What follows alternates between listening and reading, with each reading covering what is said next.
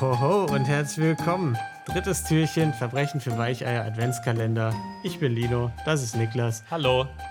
Und äh, wir haben mal wieder was dabei. Ja. Ich bin dran. Ich freue mich auf einen besinnlichen Fall. Besinnlich das Community-Verbrechlein.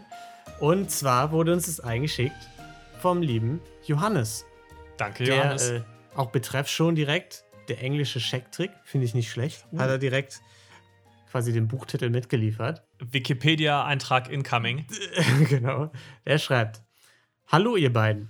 Ich habe mir gerade eure letzte Folge über den König der Bankräuber reingezogen, wie natürlich sonst auch alle, und musste hören, dass eure Content-Not in Sachen Community-Verbrechlein wohl groß ist. Ja, also, äh, also sehr knapp nach dem König der Bankräuber haben wir das jetzt hier dann noch behandelt. Äh, das geht natürlich gar nicht. Deshalb erzähle ich euch kurz, was mir vor rund sieben Jahren widerfahren ist. Eine Masche, an der sich immerhin zwei Mitarbeiter des Betrugsdezernats zunächst die Zähne ausbissen, doch eins nach dem anderen. Gefällt mir. Ich bin schon, äh, ich bin Äh, schon du bist, du bist gespannt. hooked, ja? ne? Ich sehe es schon so. Niklas äh, knabbert schon an seinen Fingernägeln. Äh, wir, meine Familie mit zwei Kindern, zogen damals ins neue eigene Heim und mussten deshalb, wir verkleinerten uns wohntechnisch ein bisschen, das ein oder andere Möbelstück veräußern.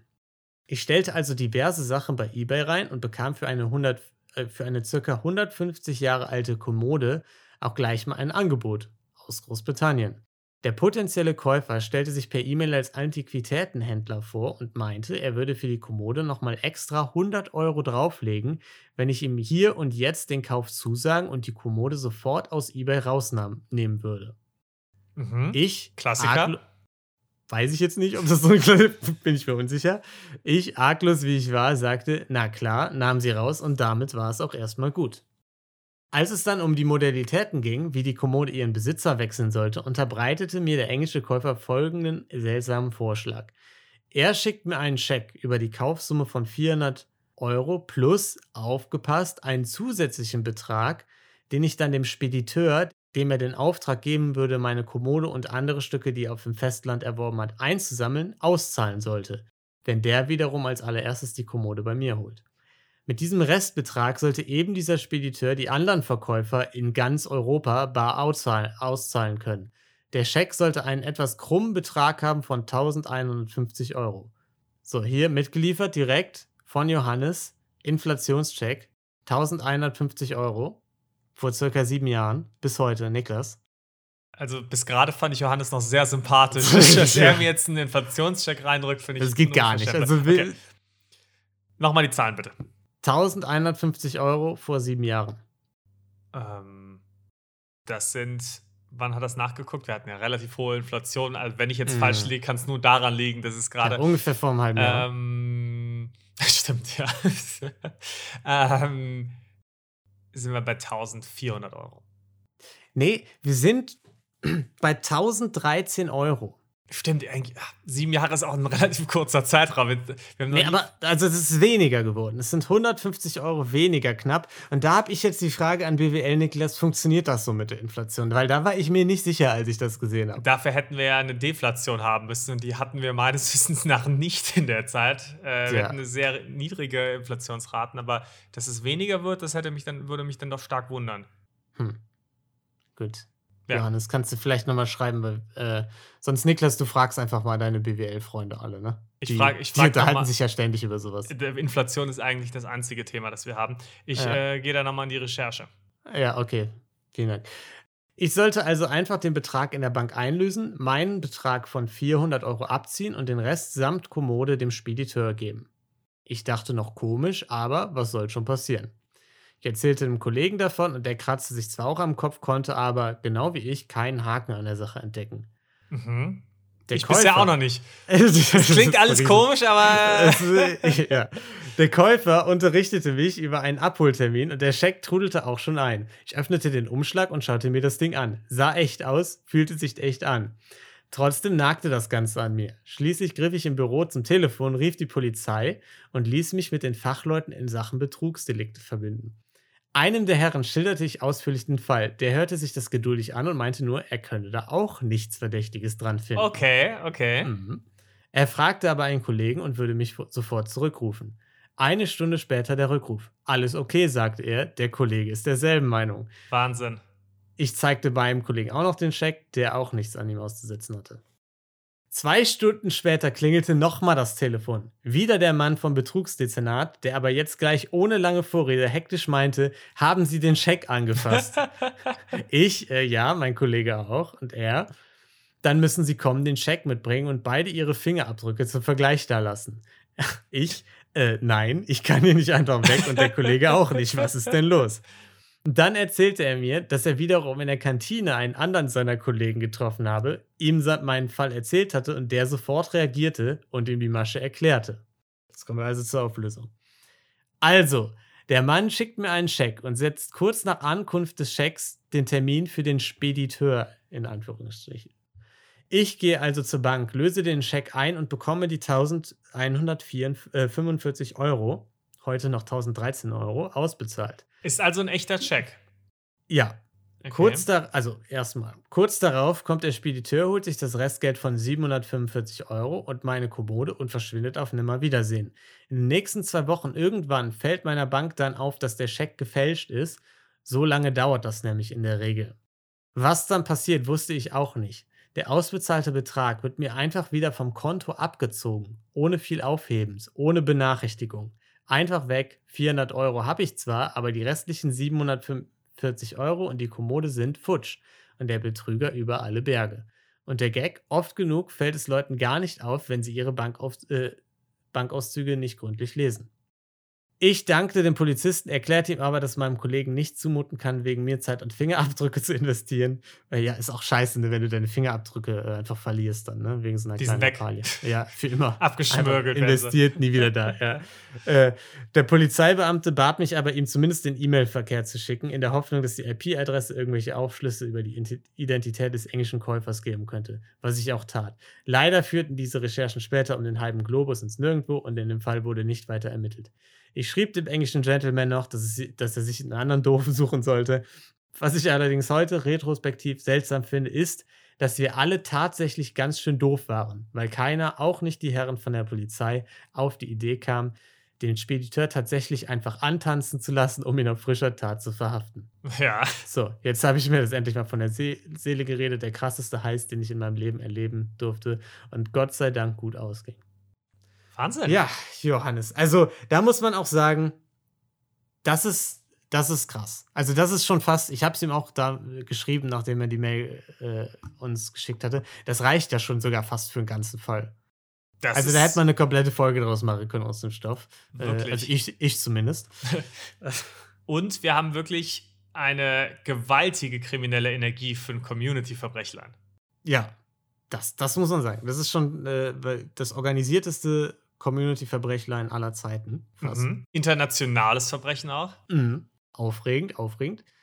Und das Erste, was mir eingefallen ist, als ich die Mail gelesen habe, es hätte bei mir zu 1000 Prozent funktioniert.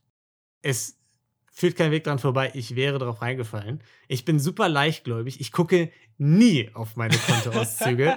es hätte eins zu eins so, wie es geplant war, bei mir funktioniert. Äh, ja, ich sage dir, ich wär, bin nicht schlau genug, um dahinter zu steigen. Ja. Ich hätte nicht verstanden, warum es faul ist. Mhm. Aber ich hätte es nicht gemacht, einfach aus einem Bauchgefühl heraus. Weil ich äh, immer auch schon, wenn Leute dann anfragen, oh, können sie was versenden, wenn ich mal was, passiert nicht oft, aber wenn ich mal was über eBay Kleinanzeigen verkaufe mhm.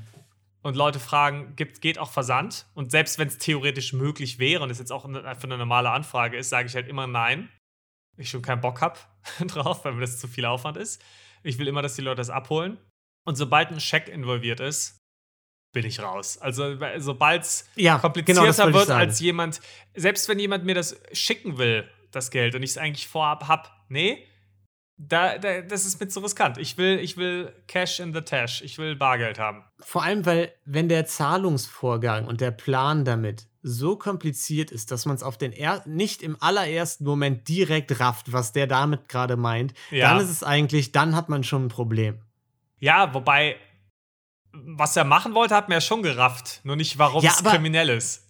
Nee, das meine ich nicht. Aber er wollte also den Spediteur von diesem Scheck, den du dir auszahlen lässt, die restlichen Leute bezahlen lassen, denen er Sachen abholt. Das macht ja, also, ne, das ist ja, warum hat der Spediteur nicht für alle einzeln Geld dabei? Oder so, ne? Also warum Ja. musst du den Käufer mit involvieren? Und das klingt ja dann schon, das klingt ja dann schon shady. Es klingt schon gut. Klar, klang es ja auch. Also es hat ja auch einen Grund, warum er angerufen hat nachher bei Ja. der Behörde. Ja. Aber ich habe auch überlegt, wo der Punkt ist, wo ich sage, warum hat man da ein ungutes Gefühl? Wahrscheinlich das und schon im ersten Schritt, dass er nochmal 100 Euro einfach extra zahlen wollte, einfach nur damit das das eBay rausnimmt. Das habe ich auch nicht ganz Wobei, das verstanden. hatte ich aber schon auch, dass Leute dann gesagt haben, wenn ich dann zum Beispiel geschrieben habe, ah, jemand anderes hat es jetzt schon reserviert, will's, will's haben, und deswegen gesagt haben, ey, ich komme sofort vorbei und zahle dir noch was drauf, zum Beispiel. Okay, ja gut, das ist nochmal ein bisschen was anderes, verstehe, ja. Das, also das gibt's schon. Hm. Ähm, was ich ganz spannend finde, die Niedertrachtskala. Ja, Ja, es ist jetzt. Es ist jetzt ein Verbrechen, was natürlich ähm, einen gewissen finanziellen Schaden hat, der jetzt aber jemanden wahrscheinlich auch nicht in den Ruin treibt, wobei das weißt du wahrscheinlich genau, vorher auch nicht von deinem Opfer. kommt Opfer. sehr drauf an, ja. Ja, das heißt, für manche Leute kann das schon, kann das schon ziemlich gravierend sein. Was ich aber auch super krass finde, ist, du hast am Ende jemanden komplett fertig gemacht und wahrscheinlich, wenn, wenn der darauf reinfällt, denkt er sich, ja, also in dem Fall war es ja noch so, okay, er war schlau genug, die Ja. Polizei anzurufen Ja. und die haben es ja auch nicht direkt gecheckt. Deswegen glaube ich, macht er sich da jetzt nicht die großen Vorwürfe. Aber stell dir mal vor, du fällst drauf rein, wie dumm du dir am Ende vorkommst.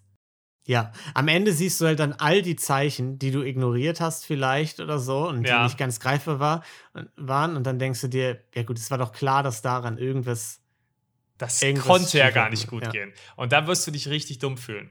Was und das ho- setzt es sehr weit nach oben auf der Niedertrachtskala. Niedertrachtskala hoch, aber auch äh, vor allem, weil es so gegen Privatpersonen geht, wo man nicht Ja. weiß, wem man gerade schadet, finde ich. Ja. Ne? Äh, da ist jetzt nichts Robin Hoodiges an der, an der Geschichte. Ne? Nee, Mm. das ist nur Robin. das ist aber nur Robin, ja. Arschloch. äh, unsere Robin hört gerade diesen Podcast. So, toll. Na, na super. Äh, andere Sache. Spediteur. Sind wir sicher, dass der Teil des Scams ist? Nicht 100 Prozent, weil du kannst ja Nee, wirklich ne? einem Spediteur schreiben, hey, hol das mal ab und bring das zu mir. Weil das habe ich mir nämlich gedacht, weil ja die Geschichte war Spediteur überraschen. Ne? Mhm. Warum haben sie das nicht gemacht? Und das wäre meine einzige Erklärung, dass die Polizei gar nicht davon ausgegangen ist, vielleicht, dass der Spediteur Teil des Scams war oder so. Weil sonst Aber ist es schon fast Arbeitsverweigerung von der Polizei. irgendwohin muss der Spediteur das ja bringen. Also unabhängig davon, ob der involviert ist oder nicht, der bringt es ja irgendwo hin. Das stimmt. Das Geld muss irgendwie, ob es jetzt der Spediteur selbst ist, der den, der den Kram durchzieht oder nicht, das Geld muss ja irgendwie bei einer Kontaktperson landen. Genau, und selbst wenn der Spediteur das in irgendeine Lagerhalle bringt und irgendwie oder und dann wieder überweist oder sonst was, also den, den Täter dann oder die Täterin gar nicht sieht, am Ende des Tages hast du ja trotzdem irgendeinen Anhaltspunkt neuen. Weil die haben ja anscheinend auch nachher noch ermittelt. Der hat ja gesagt, die haben ja weiter geschaut. Ja gut, sie haben gesagt, sie haben ermittelt. Ne? Hier Fingerabdrücke, IP-Adresse, vor allem IP-Adresse vom E-Mail-Verlauf. Ist das ein Ding? Dass man E-Mail-Verläufe liest und dann IP-Adressen davon ermitteln kann? Schreibt's in die Kommis. Das wäre doch, äh, die, äh, uns hat doch jemand mal hier diesen, mit diesem E-Mail-Trick da, da was geschickt. Ich habe den Namen Ich- leider vergessen. äh, Ja, wo er ich weiß immer noch bestimmt. nicht- Meld wo ich immer, wo ich immer noch, äh, ich glaube, Gregor, hieß Gregor. er, äh, wo ich immer noch 50-50 unsicher bin, ob der irgendwie einen Trojaner bei mir auf dem PC installiert hat und uns in diesem Augenblick zuhört gerade. Ja. Kannst du mir, kannst du ja ein kleinen Pop, kleines Pop-up jetzt einblenden, falls, äh, falls, Falls du gerade da das ein. Ding ist mit den E-Mail-Adressen, falls du gerade zuhörst. Äh, ja. Genau, deswegen würde ich sagen, Polizei sieht nicht gut aus. Andererseits, positiver Aspekt, der Polizist hat seinem Kollegen in der Kantine, also quasi in der Freizeit, in der Pause, hat er davon Mhm. erzählt und sich noch fürs Wohle des Volkes eingesetzt. Das stimmt. Da siehst du aber auch mal, wie ihn das ja auch beschäftigt hat, einfach wieder. Also, was für Ja. eine weirde Nummer das eigentlich ist. Das denn das nicht los, dass er direkt einen anderen Kollegen äh, Bescheid gegeben hat, dass er in der Kantine mal gesagt hat, hey, wir hatten da diesen komischen Fall, wir konnten nichts feststellen. Ja, also, es, ja. es scheint ja wirklich gebrodelt zu haben in ihm. Ja, aber vor allem bei allen. Ne? Die Alarmglocken klingeln und man weiß nicht so ganz warum. Ja. Ja. Aber, Aber wenn gut das auch, der Fall ist, mal mein, mein, meine These ist dann immer, dann ist auch irgendwas faul. Also, wenn alles Mhm. in mir sagt, es ist irgendwas faul, aber ich nicht verstehe, warum es faul ist, dann behandle ich so, als, als wäre es das. Als wäre es einfach Ja. so, ja, ja, ja. Ist wahrscheinlich nicht dumm. Ja. Gut, sehr schön fand ich noch, dass du zum Abschluss geschrieben hast, äh, dass es Vollidiot ist, ne? dass, es, dass es sich einen anderen suchen soll. Hat mir gut gefallen, ja. Sehr schön. So Das, das hat nach ihm gezeigt. Ja, Und das würde ich sagen, das war's mit unserem dritten Türchen und wir hören uns dann morgen beim vierten. Tschüss. Ciao.